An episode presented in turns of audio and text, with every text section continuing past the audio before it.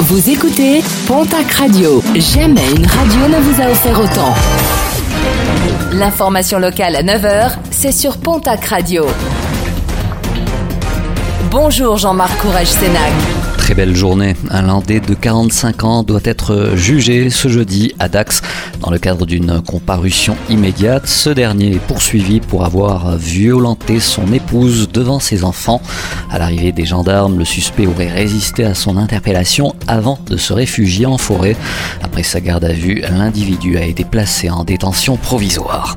Triste record, celui de la maison d'arrêt de Tarbes. Selon les derniers chiffres publiés par le ministère de la Justice, la densité carcérale de la prison Bigourdane est de 192%, soit le taux d'occupation le plus élevé de France, 131 détenus pour seulement 68 places, une situation qui préoccupe les syndicats de surveillants.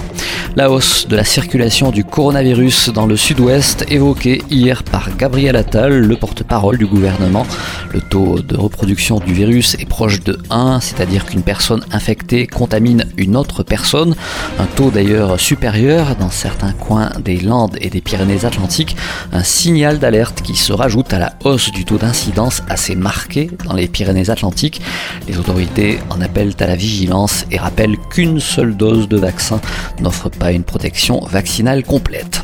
Un mot de sport et de basket avec une nouvelle journée de Jeep Elite ce soir et une affiche historique, le fameux classico entre l'élan béarnais et l'équipe de Limoges. Rendez-vous est donné ce soir du côté du Palais des Sports de Pau.